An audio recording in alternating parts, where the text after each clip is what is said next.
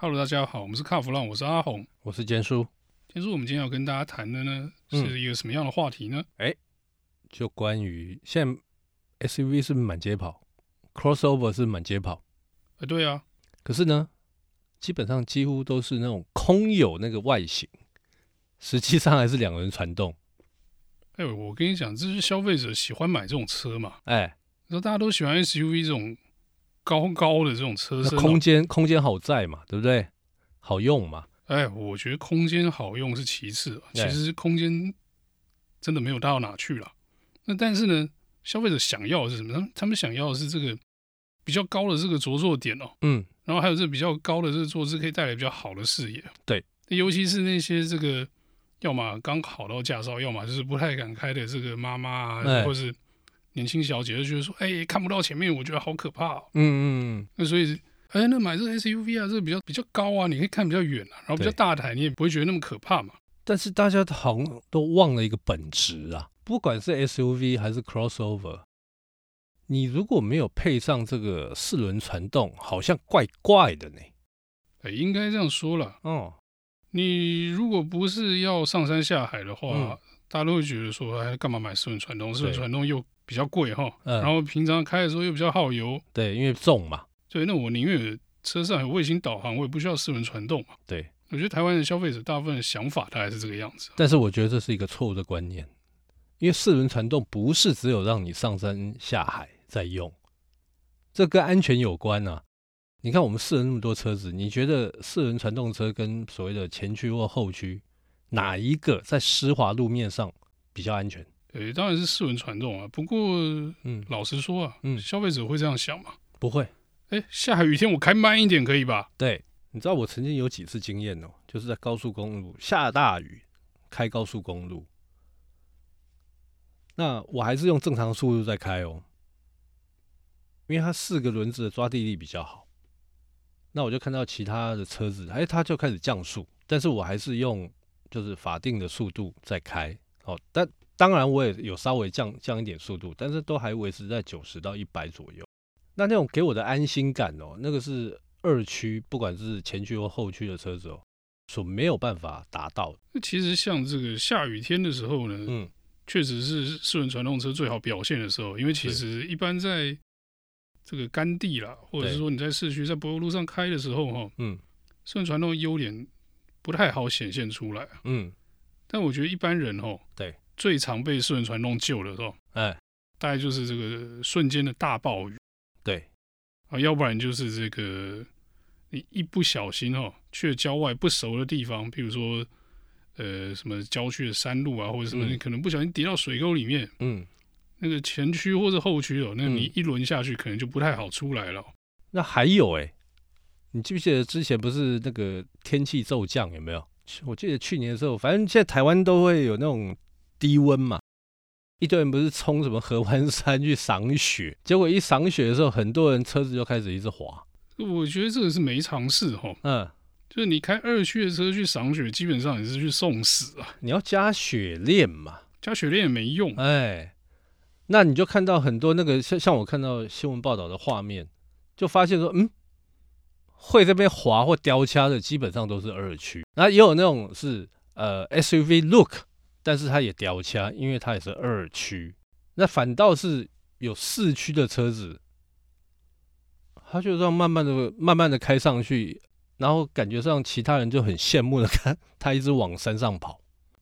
诶、欸，这也是四轮传动的优点之一哦。嗯，但其实我是不太想这个鼓励大家去山上去追雪这件事情哦。哎，因为基本上呢，你能过，都不代表旁边的车能过。你能过不代表后面的车能过。对，就算你准备万全，你上路还是会遇到那些很多奇奇怪怪或者其他车发生的那种突发状况。嗯嗯，所以你不掉卡，其他人掉卡，你也得困在山上。是，这其实不是很推荐的事情了。那但是四轮传动车呢，在面对这样的路况的时候，哈，嗯，确实有它的一套哦。对，尤其是说这种以前我们还爱讲说什么全时四轮传动，或者是这个什么。非全时四轮传动，尤其全时的这种车哦，比较硬派一点的设定哦，嗯，遇到这种状况根本是确实是没在怕的哦。对，那我又想到另外一个，哎，之前不是有一个知名景点，很多车爱去嘛？我们也讲过嘛，那个海石洞嘛，哎，那那种地形呢，也是你非得要有四轮传动才有办法到，而且你可能不只需要四轮传动，你还需要有适当的轮胎，跟着悬吊可能都要改哦。对，四轮传动就是让你可以去到这些野地的工具之一哦。但是也不是所有四轮传动都可以吧？当然不是啊，因为你如果是那种什么事实啦、非全石啊，或者什么的，其实遇到比较恶劣的路况，像我们刚刚讲那个积雪的山路，或者是说这个软沙哈，哎，两光也是四轮传动，也是有掉卡的机会哦。对，我们之前在试车的时候，其实蛮常发生这种事情的。那你没事试车跑去那边干嘛？就为了拍一个拍一个好看的景点，是不是？哎，我们试车没去过那里了。但是确实哈，嗯，有同业是不是？有在一些奇奇怪怪的地方掉过卡了。基于那些人都还在线上，还在试车，是，是还有可能掉卡，那我们就先不公布他的名字啊。是，不要了，不要变成公敌啦。那些都大家都是好朋友嘛。哎，不过阿红，目前市面上大概有哪些车厂品牌，他们有所谓的四轮传动？这个你要不要跟大家稍微介绍一下？其实四轮传动。蛮多车厂都有做的嘛，嗯，你说欧洲基本上台湾有卖欧洲车，大概都有啊，嗯，那你说这个日系呢，嗯，你看像尼桑啦，像米兹比许啦，对，也都有，对，那马自达也有 SUV 啊，是他们也有，对，那只是呢。这个真的哈，很专精在这个四轮传动系统上面呢，嗯，倒是比较少一点。因为其实现在你也知道，我们跟大家讲过很多次了哦，嗯，这个车上的这个啊动力啦、变速箱啦、传动啊这些都可以去跟这个这个所谓的 T one 或者 T2 的供应商买哦。对，基本上你买系统回来装上车而已。那有自主在研发这件事情呢，其实越来越少。是哦，那有自主研发大概哪些品牌？也不知道，不知道对不对？对，那我就跟你讲吧。奥迪，奥迪的 Quattro，啊，速八路的 AWD，这有听过了吧？而且这也是速霸陆在主打的。那另外呢，米兹比许的 SAWC，这名字怎么这么饶舌啊？很饶舌，对不对？这个我等一下我再解释一下好了。因为你知道这套系统堪称史上最强的四轮传动系统，以及呢，Land Rover 有没有？Land Rover 是不是堪称是也是蛮强的这个四轮传动系统嘛？诶，对，对不对？但是我为什么刚刚会提到这个 Mitsubishi 的 SAWC？哦，这个连国外媒体都都一致好评，就是说它是非常强的一套系统。你知道这套系统好几年前看到的时候，我本来想说啊，这个四轮传动你啊，这要不三没回啊。可是它的缘由是来自于这个 Evolution，Evolution 都没有在卖了，大哥。不是，它一开始一开始的时候，它是装在这个 Evolution 上面，跑 WRC 的时候啊，它就是靠这个，而且它里面的很多的很多的技术。当时在跑 WRC 的时候，就速霸陆跟米兹比许两个那边争嘛。那个速霸陆还输他，因为速霸陆的就是很单纯的，就是差速器。但是米兹比许它这个呢，它是结合了很多的科技在里头。那它结合哪些东西呢？第一个四轮传动，哦，这一定有，这这是最基本的。另外一个一个叫 AYC 主动跺脚。控制系统，ABS 这个大家都很熟悉嘛，对不对？那还有一个是 ASC 动态稳定控制系统，所以它是由这四个要素所组成。所以照你的意思这样讲哦，就是米兹比许这个四轮传动比较没那么单纯了啊，它就不是单纯是机械在四轮传动，靠两靠两个或三个差速器这样，再结合了这个其他的电控系统哦。对，那其实呢？结合了电控系统，四轮传动现在很多，嗯，现在基本上大家的这个四传都要结合电控嘛，对，因为你本来就有 ABS 什么都绑进去了。那可是呢，我觉得中间有一个很重要的差异点，就是说你原本的底子到底好不好？嗯，那你原本的这个机械的设计够不够好？对，这所谓的够不够好，不是说什么精度啊或者什么，而是这个原本的这个出发的概念。嗯，像米兹必须你说刚刚这个四传技术是从这个 WRC 从赛车来的哦。对，那这方面呢，你就可以看到它有一些比较独到，譬如说刚刚提到那 AYC 哦。嗯，那也因为这样子把赛车的这个技术应用在量产车上哦。所以就让这个米兹必须四轮传动的车款呢，都有一点点这种传奇的味道在里面哦。那不管是以前的这个 Evolution 啊，或者是说现在主力的这种 SUV 哦，他们在这个四传系统方面呢，都是让人觉得相当厉害的。所以，Mitsubishi 这一套 SAWC，它现在出现在台湾市场的车款其实有两台，一个就是 Outlander，国产的嘛。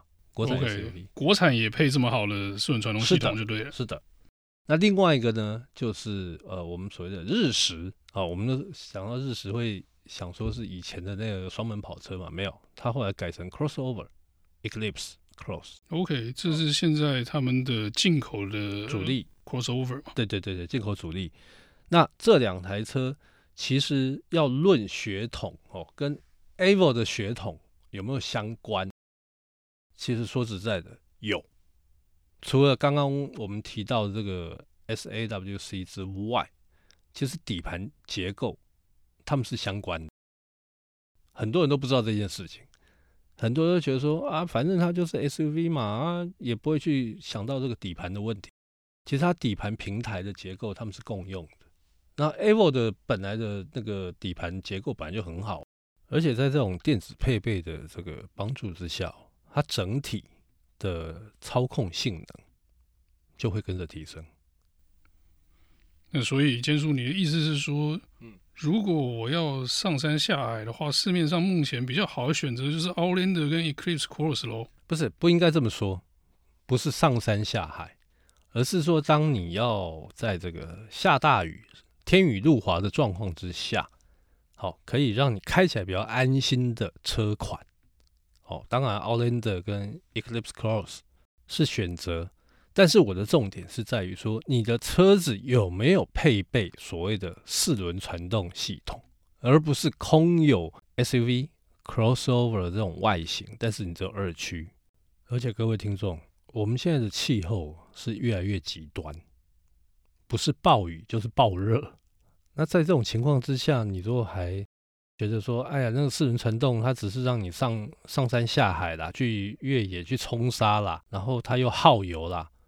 问题是命重要还是油钱重要？自己要去做选择啊。呃，应该这样讲，就是你如果开二驱的 SUV 的时候呢，那那个电视广告啦，或者是这个平面杂志广告啦，是上面那种很美好的是在野地露营的这种画面，哎，跟你的二驱 SUV 啊，就是一点关系都没有啊。因为基本上那些地方你都到不了。对，而且我常在看，哦，就是看到很多那种二驱的 SUV，你知道让我想到什么吗？长头型的会掐。当然我这样讲，很多车商可能要骂我，很多听众可能要骂我。但是你跟长头型会掐有什么不一样？而且阿红，你知道吗？这个根据国外的这个调查报告，二零一九的 SUV。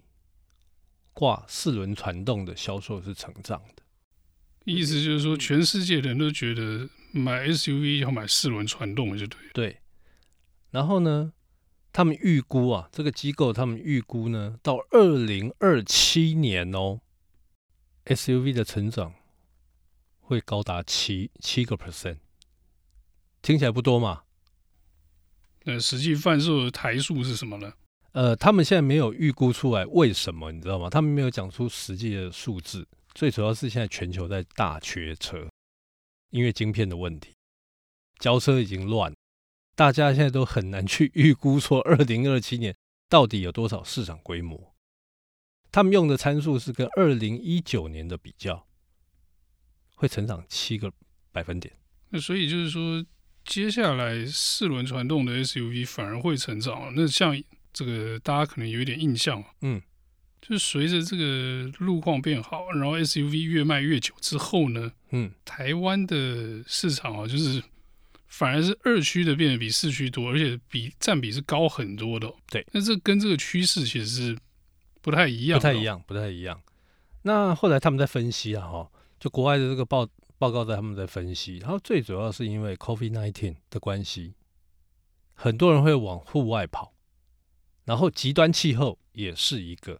你看最近很多海外的国家都都面临天灾嘛，那 SUV 空有 SUV 外壳的二轮驱动，那根本就是没办法逃难的。